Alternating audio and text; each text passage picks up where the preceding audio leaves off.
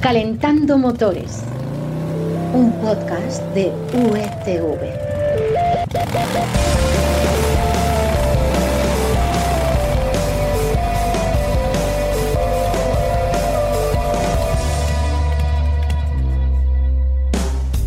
Hola, ¿qué tal? Bienvenidos una vez más a Calentando Motores, el podcast que os cuenta lo más llamativo y novedoso que ha pasado en el mundo del automóvil estos últimos días.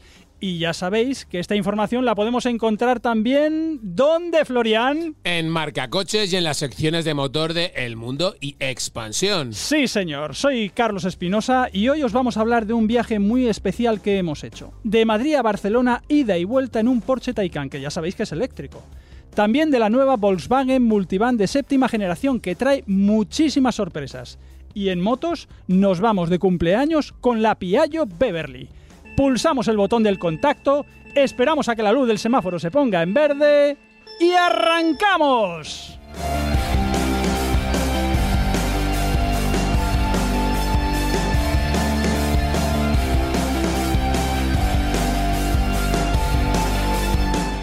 Empezamos por ese viaje de ida y vuelta de Madrid a Barcelona que ha hecho nuestro compañero Félix García a bordo de un Porsche Taycan que tiene 484 kilómetros de autonomía. Félix, a ver, cuéntanos, ¿hay suficientes sitios para recargar entre Madrid y Barcelona? Eh, pues hola Carlos, ¿qué tal? Te diré que sí hay, pero que no hay tantos como gasolineras tenemos. Es decir, si tú vas por la autovía y cada 20-25 kilómetros tienes una gasolinera, esto no ocurre con los puntos de recarga. Por eso tienes que planificar bien tu viaje y cómo has de cargar y en cada momento. Oye, entiendo que has sido a, velocidad legal. ¿Has tardado más que si hubiese sido en un coche de gasolina? Eh, pues, a ver, en el viaje de ida lo que hice fue, eh, tú puedes planificarlo en función de cuánto quieres tardar en la carga, ¿no? Porque tienes eh, puntos de carga, pues por ejemplo en Sigüenza hay un hotel que te carga a 22 kilovatios, con lo cual pues tardarás más en llenar.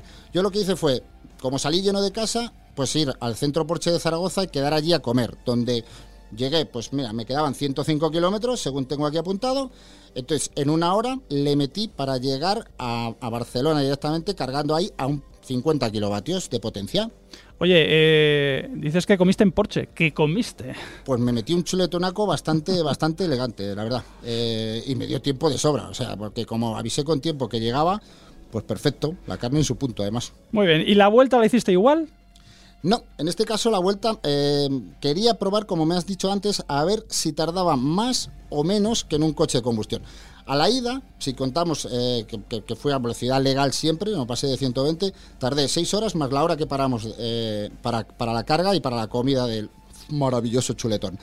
A la vuelta no teníamos eh, esa mm, cantidad de comida ni, queríamos comer tanto, queríamos darle más, más agilidad al viaje y paramos dos veces en puntos de carga rápida de la red Ionity europea, que esto carga a 270 kilovatios. Entonces las dos paradas fueron, pues mira, una cuando llevamos 120 kilómetros, eh, ahí cargamos 10 minutos y le metimos un chute rápido.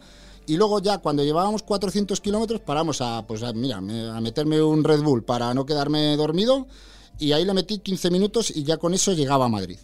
Oye, he oído que este viaje con un coche normal, un Seat León o, un Seat Ateca, porque de hecho pasaste por Ateca, sí. te puede salir por unos 90 euros, ¿no? Eh, puesto que el diésel ahora mismo está por las nubes.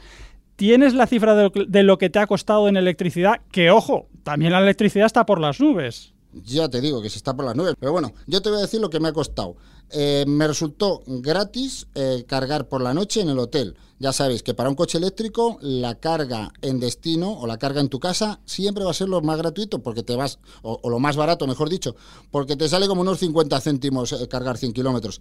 En nuestro caso, la carga a la ida fueron algo más de 39 euros y a la vuelta 43 euros. Total 82,31 euros lo cual te sale muy parecido a un coche diésel, la verdad. Bueno, o sea que si te lo montas bien te sale bastante baratito. Oye, pero una duda que tengo. Eh, hemos visto que sale barato, pero eso que dicen de que con un coche eléctrico afrontar un largo viaje te crea ansiedad por a ver si me voy a quedar sin batería, eh, ¿eso lo has vivido? Bueno, yo en mi caso tenía más ansiedad por ir a 120 solo, porque claro, llevas un coche de tanto caballaje que al final pues el coche se, pues, pues te, pide más, te pide más garbo, ¿no? Porque es un coche que tiene bastante emoción. Pero bueno, le puse el cruise control a 120 y listo. mm, no tuve ningún problema de, de ansiedad por la autonomía o de la ansiedad del enchufe que llaman, ¿no? Porque llamé previamente y los puntos donde iba a cargar estaban conectados y operativos. Así que fue muy, muy, muy tranquilo y muy suave. Muy bien, te lo montaste muy bien. Muchas gracias, Félix, por traernos esta experiencia aquí, a Calentando Motores. Calentando Motores. ¡Trata de arrancarlo! Un podcast de USV. ¡Trata de arrancarlo, Carlos! ¡Trata de arrancarlo! ¡Trata de arrancarlo, por Dios!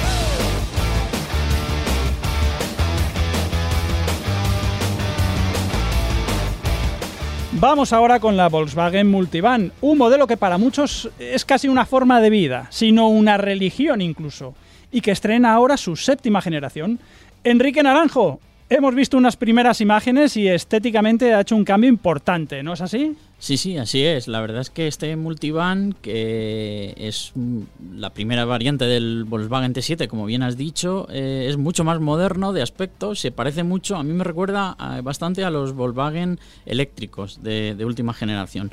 Eh, además tienen más opciones de personalización, por eso las fotos que hemos visto, por ejemplo en marca coches, eh, nos enseñan una furgo en dos colores. Futurista, futurista, Y casi. además en dos colores, en naranja y en gris, que a mí personalmente me, me gusta bastante cómo queda. Sí, yo he visto las imágenes y son preciosas. Oye, por dentro nos vamos a encontrar además muchas novedades. Sí, de hecho es donde más cambios hay, sobre todo porque las pantallas digitales toman al asalto el habitáculo, que además es más refinado. Eh, va a seguir habiendo versiones de hasta 7 asientos para llevar a todos los niños, incluso a los suegros. Claro. Y todas van a tener más ayudas a la conducción y algunas cosas mm, muy curiosas, como por ejemplo el portón que se puede abrir haciendo un gesto con la mano, que yo creo que eso cuando se lo enseñes a tus hijos van a alucinar. Bueno, van a estar todo el día abriendo la puerta, por lo menos los míos. Eh, Quique, ¿qué motores va a llevar esto? Pues mira, eh, primero hay que decir que va a seguir habiendo gasolina y diésel, que no siempre es así. Y luego un detalle importante es que eh, por primera vez va a haber motores híbridos enchufables. El- los gasolina empiezan en 136 caballos y se van hasta 204. El diésel es 150, una potencia media. Y el híbrido enchufable 218. De manera que puedes ir hasta la playa con el- la gasolina y luego allí, sin contaminar, en eléctrico, hasta 50 kilómetros. Y ahí quedas de, de ecológico por la playita. Oye, ¿y eléctrico 100%? Hombre, eso ni se pregunta, es obligatorio ya en estos tiempos modernos. Yo por si acaso. De hecho, además, si recuerdas, Volkswagen nos lleva ya poniendo los dientes largos con versiones eléctricas de furgonetas de hace muchos años. El famoso microbús aquel, que se parecía al. Bulli original. El ID Bus, que parece que es como se va a acabar llamando. Sí. Y yo creo que va a llegar en 2022 y seguramente no solo con una variante de pasajeros, sino también con una para los currantes. Oye, vale, eso el eléctrico, pero ¿sabemos cuándo van a llegar las versiones estas primeras, las diésel, gasolina, híbridas, etcétera? Y, los precios también. Bueno, sabemos algo. Eh, Volkswagen ha dicho de momento que el lanzamiento está previsto en el segundo semestre de este año. O sea que eh, yo creo que en pocas semanas, cuando nos digan los precios, porque eso sí que no lo sabemos, eh, ya vamos a tener eh, más detalles del, del momento del lanzamiento. Y bueno, también habrá que esperar porque en, en los próximos meses llegarán versiones como por ejemplo la California, que es la que todo tenemos, todos tenemos en mente. Esa me gusta a mí. Esa es la que te gusta a ti, con la cama en el techo tan característica. Pues nos quedamos con la cuenta atrás para su salida y con muchas ganas de conducirla.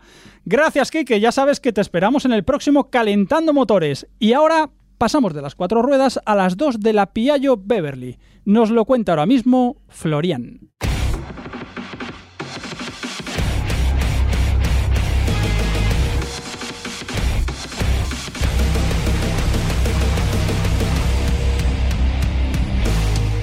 Aunque no seas motero, el nombre Piaggio Beverly te tiene que sonar, porque esta scooter cumple 20 años y lo celebra con versiones renovadas. Hola de nuevo, Florian. ¿Qué versiones son esas? Cuéntanos. Hola Carlos, pues sí, el Beverly está de aniversario y Piaggio lo renueva eh, con esta tercera generación que llega con versiones S, eh, con remates estéticos deportivos, pero con dos motorizaciones, lo más importante.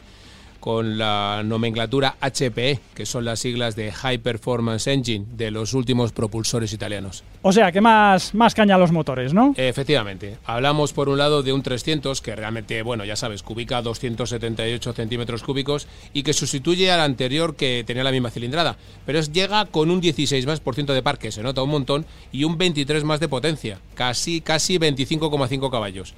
Y por otro lado llega un Gran 400, que es la evolución natural del 350 que tenían, y que llega para liderar el, segmento con casi 35 caballos.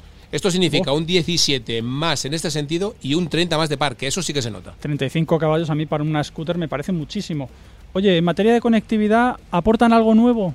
Pues sí, además de la ya tradicional llave sin contacto, gracias al sistema de conectividad Piaggio Mia, que es así como se llama, y la aplicación específica en nuestro móvil, podremos conectarnos por Bluetooth y gestionar llamadas o escuchar música si tenemos un casco homologado para ello. Eso sí, tenemos que recordar a los que nos escuchan que sigue estando en el limbo legal el uso de estos sistemas para los cascos por parte de la DGT. Mm, Ya, ya, imagino. Florian, eh, esto de las, de las Beverly que son mm, scooter de rueda alta, ¿eso en la práctica aporta una ventaja?